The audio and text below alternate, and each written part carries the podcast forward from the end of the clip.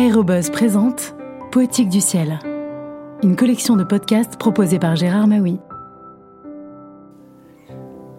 Bonjour. Le vol historique du 21 mai 1927, depuis les préparatifs et les questionnements jusqu'à l'atterrissage à Paris, constitue le fil rouge de la biographie que consacre Benoît Emmermann à l'aviateur Charles Lindbergh, studieux et méthodique, pour raconter l'homme Charles Lindbergh, complexe et mystérieux.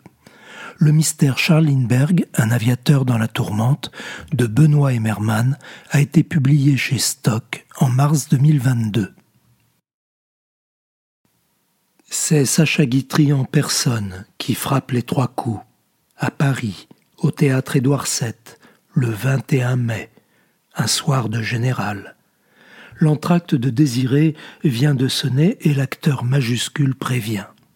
Mesdames et messieurs, une grande nouvelle. Un jeune aviateur américain, en provenance de New York, est en passe d'atterrir au Bourget. La pièce poursuit son cours, mais le spectacle est ailleurs. Douze kilomètres plus au nord, en bordure de la route des Flandres, où se pressent cent cinquante mille personnes dans une confusion et un désordre sans pareil. Tout le monde veut voir et peut-être même toucher le premier rôle du drame en cours. Les embouteillages alentour sont monstrueux. Un témoin, j'ai tout le département de la Seine aux fesses.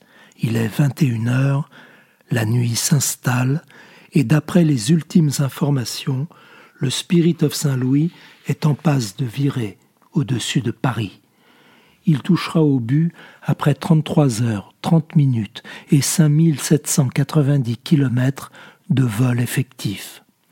Aux premières loges, on distingue Myron Eric, ambassadeur des États-Unis en France, le colonel Denain, représentant le président de la République, et la danseuse Isadora Duncan, qui, ensemble, se sont frayés un passage, tant bien que mal.